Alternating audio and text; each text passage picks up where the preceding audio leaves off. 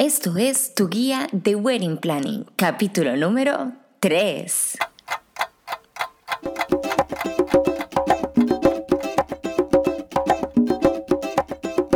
Esto es tu guía de Wedding Planning, el podcast en donde hablaremos de todos los términos técnicos, los tips de organización, decoración, tendencias y muchísimo más. Todo lo que necesitas saber para organizar el día de tu boda sin morir en el intento. Bienvenida a Tu Guía de Wedding Planning, el podcast. Hola, hola y bienvenida de nuevo aquí a Tu Guía de Wedding Planning.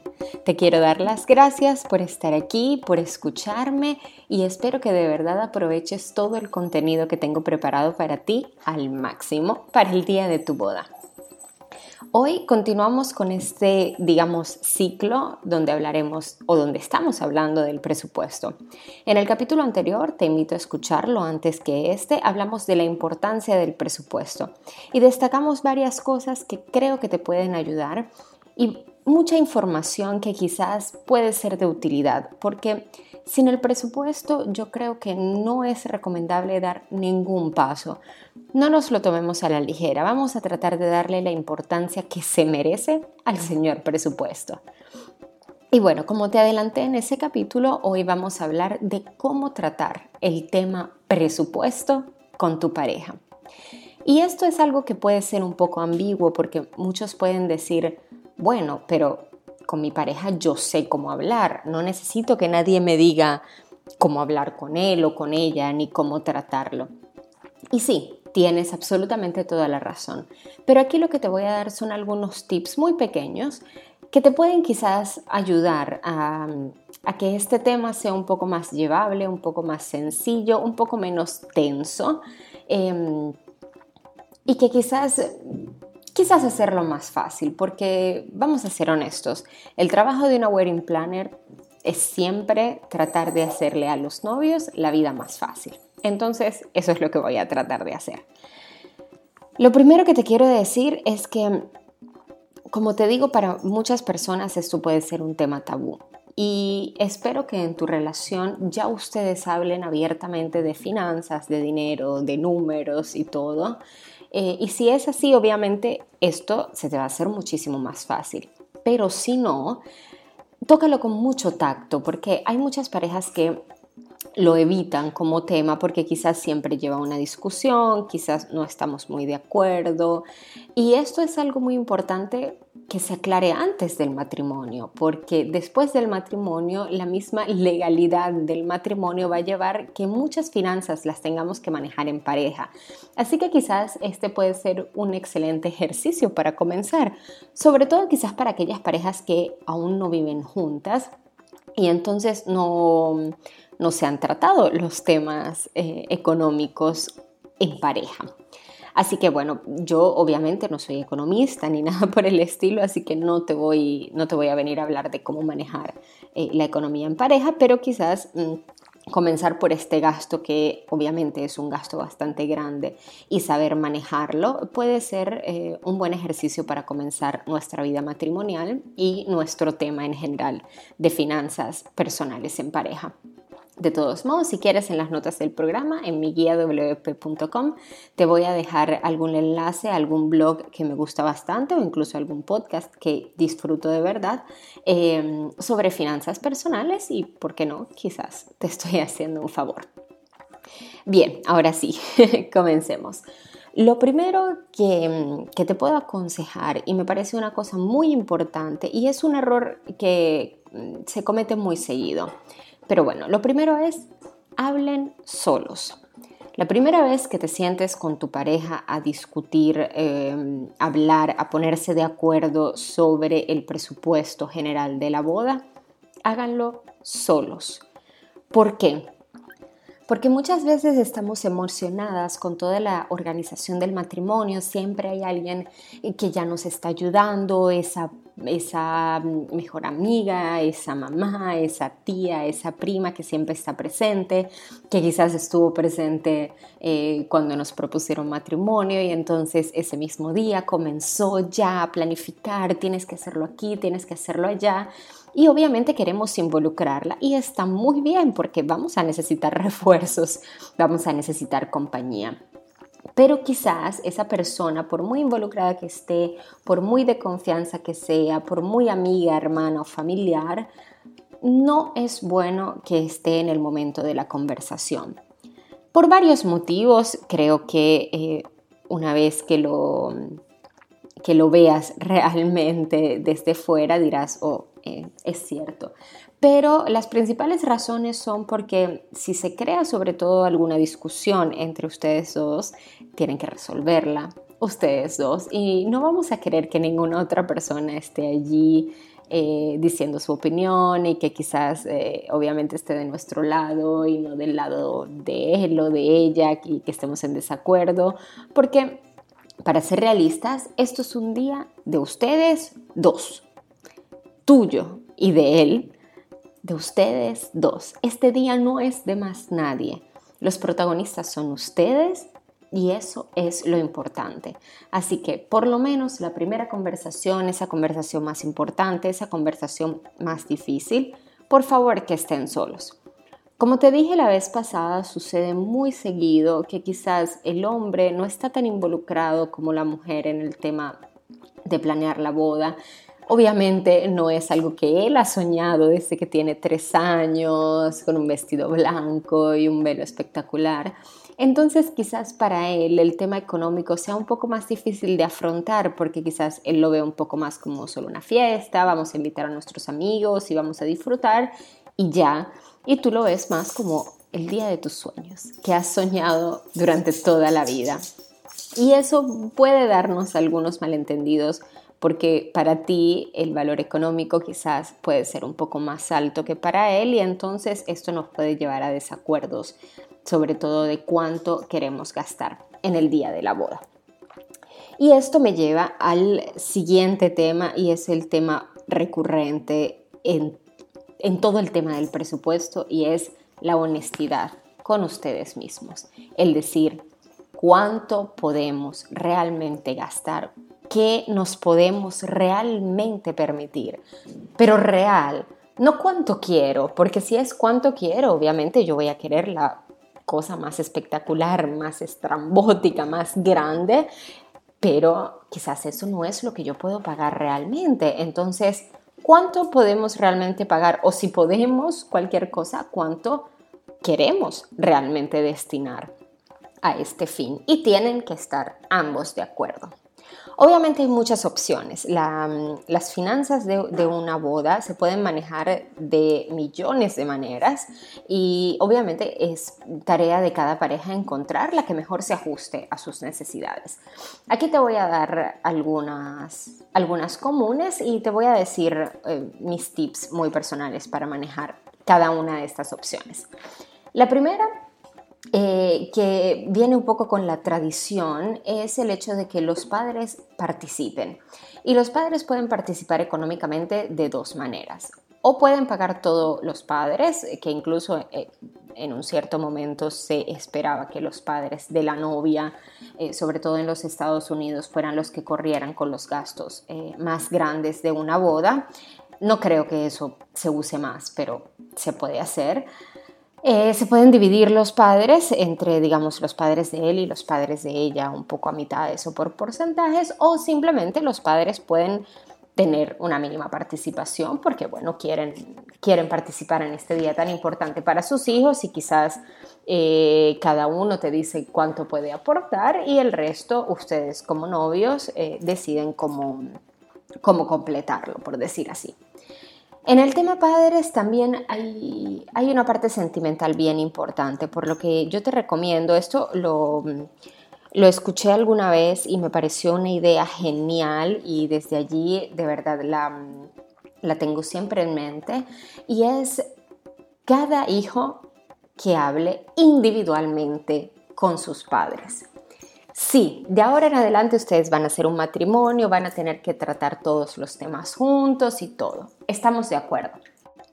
Pero obviamente tenemos que estar claros que no queremos que nuestros padres se sientan obligados o presionados ni nada por el estilo cuando hablamos en pareja. Entonces, de verdad me parece muy recomendable como familia que tú individualmente te sientes a hablar con tus padres y que él o ella individualmente se siente a hablar con sus padres.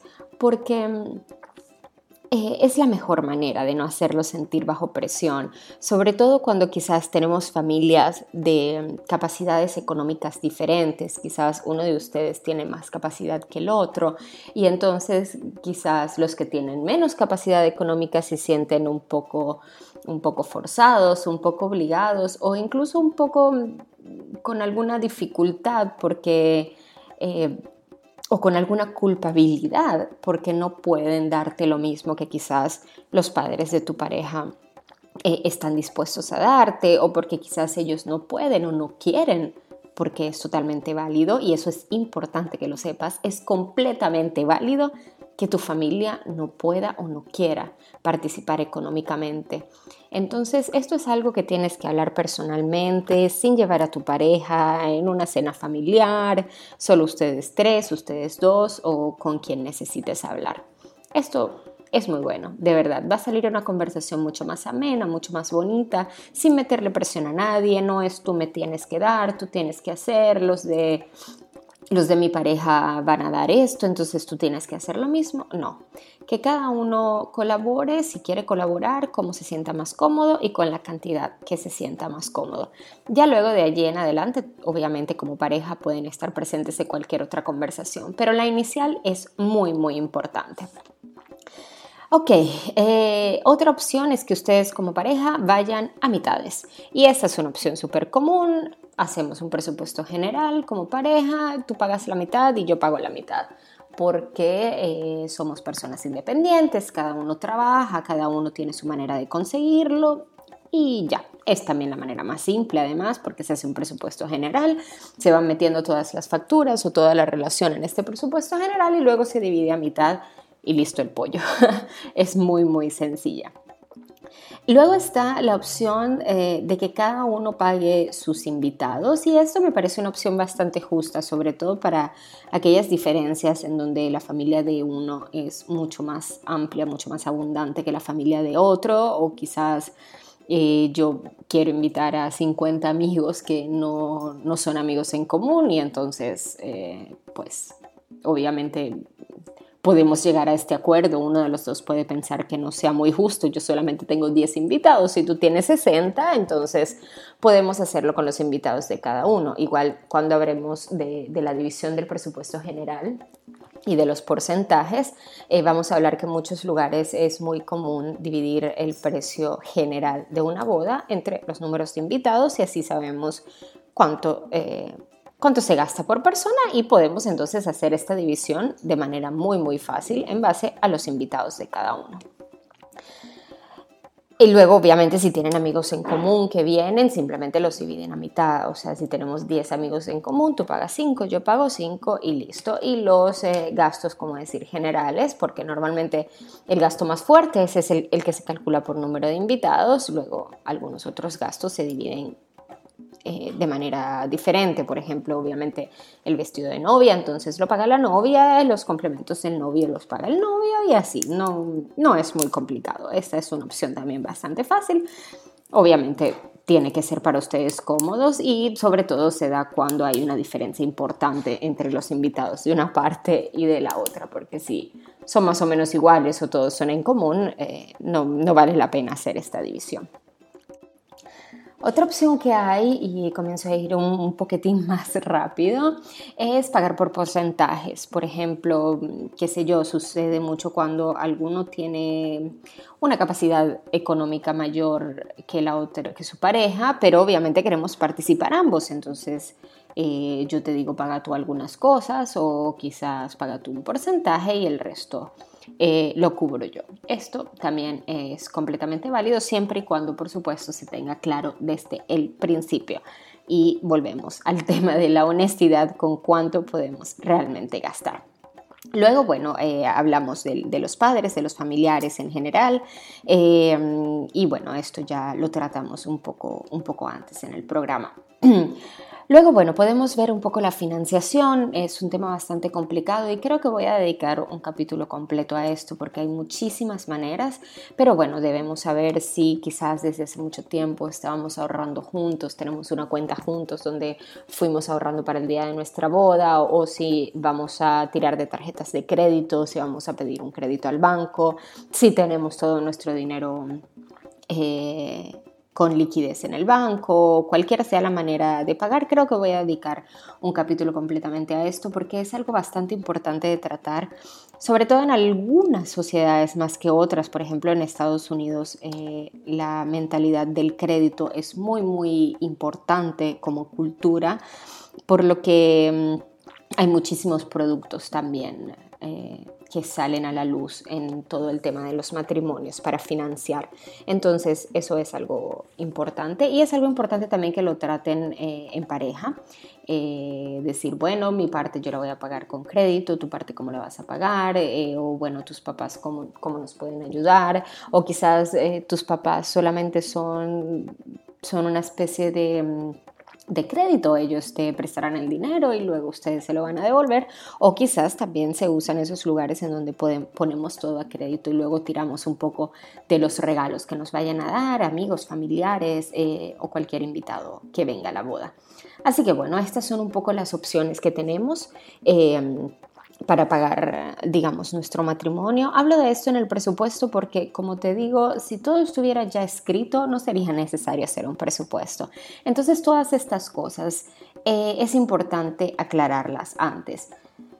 Eh, y no salirse de las reglas, porque puede causar muchos conflictos en la pareja y los conflictos de dinero en una pareja, wow, creo que son la segunda causa de divorcio, por lo menos en los Estados Unidos, y esto es una cosa que tenemos que tener muy en cuenta. No queremos arruinar eh, este bellísimo camino hacia el día de nuestro matrimonio poniéndole mm, dificultades para ponernos de acuerdo. Así que dejemos todo claro desde el principio, pongámonos de acuerdo, lleguemos a compromisos, porque al final eso es, eso es estar en pareja, eso es un poco el matrimonio, es llegar a compromisos. Así que sé que van a encontrar la mejor manera de hacerlo. Y como te digo, y te lo repito de nuevo, discúlpame si, si me repito un poco, pero me parece el tema más importante con respecto al presupuesto.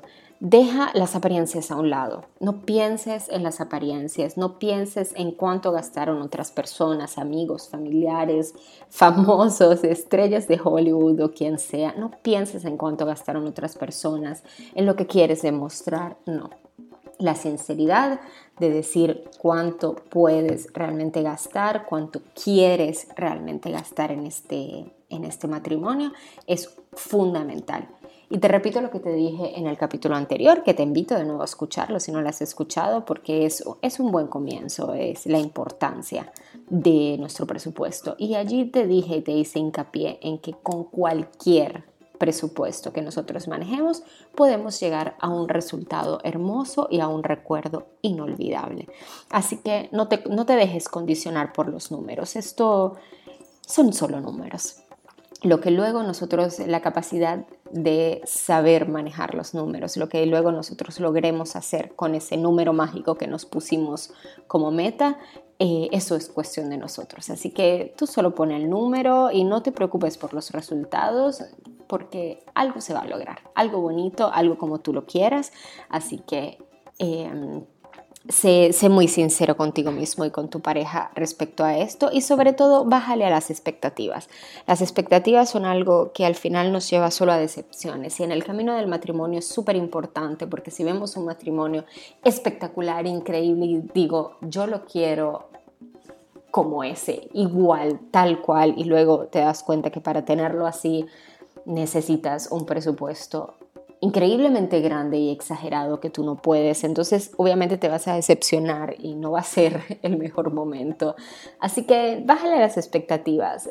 Una cosa es tener las ideas claras y hablaremos también en otro capítulo sobre esto. Y otra cosa es tener las expectativas muy altas. Así que eso es importante porque también tenemos que ajustarnos a nuestro presupuesto. Así que eh, sea seas tú, sea tu pareja. Sobre todo sucede, por ejemplo, y disculpa que, me alargo un poco, pero esto me da un poco de risa, sucede que sobre todo un poco los hombres no tienen idea de, de la industria del matrimonio y de cuánto puede costar un matrimonio, entonces quizás quieren gastar lo menor posible y tener un resultado muy, muy, muy grande y al final dicen, pero si es solo una fiesta, ¿cómo puede costar tanto?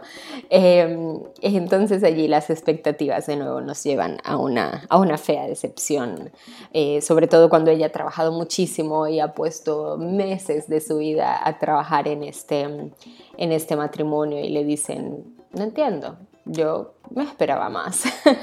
Eh, entonces, bueno, eso es importante dejarlo claro desde el principio, expectativas eh, lo más bajas posibles, sinceridad lo más alto posible y recuérdalo al final.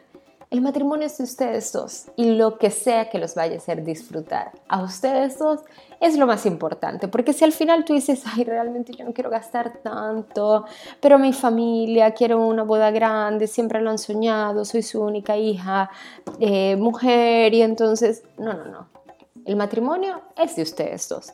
Lo que a ustedes les haga felices. Si para ustedes la cosa más feliz del mundo es irse a casar en Las Vegas, váyanse a casar en Las Vegas. Si para ustedes lo más feliz es hacer una reunión íntima con 20 personas, hazlo así. O si para ustedes lo que los va a hacer más felices es una reunión de 300 invitados, hazlo así. Lo importante es que sean sus deseos y no los de nadie más que quieran cumplir. Ya ellos tuvieron o tendrán su momento y lo harán a su manera. Mientras tanto, ustedes a la manera de ustedes. Perfecto, muchísimas gracias. Esto fue todo por hoy. Eh, me disculpo si me quedó un poco largo, pero realmente me parece un tema bastante importante y que se tenía que hablar eh, en profundidad. Te invito, como siempre, a mi donde vas a encontrar eh, todos nuestros servicios, los enlaces a este podcast, las notas del programa, que son súper importantes. Yo te invito a leerlas porque son un resumen escrito de todo lo que hablamos acá, con todas las imágenes que, que puedo encontrar y todos los links de interés, así que es, es interesante, puedes, puedes ir a verlo allí. Encontrarás también un blog súper variado de todo lo que necesitas saber, obviamente voy subiendo blog post eh, cada semana, así que no te vas a quedar sin información, no te preocupes y además están también todos los modos para contactarme, porque de verdad me alegraría mucho recibir tu feedback, que me digas... Eh, lo que te gusta, lo que no te gusta, tus preguntas, eh, lo que quieres que hable, tus propuestas y bueno, todo lo que, lo que tú quieras. Tus comentarios son bien recibidos. Por último, te invito en este ciclo de presupuesto a suscribirte a mi newsletter siempre a través de mi guía wp.com porque apenas te suscribes a mi newsletter te llegará este ebook, este PDF muy amplio que es una guía práctica de cómo hacer tu presupuesto de bodas, cómo hacerlo bien, porque no solo hacer un presupuesto, es que hay que hacerlo bien.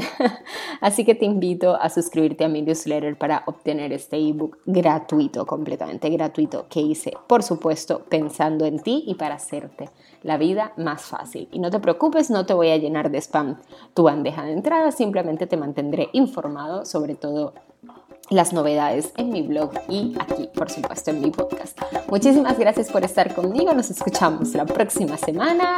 Hasta luego.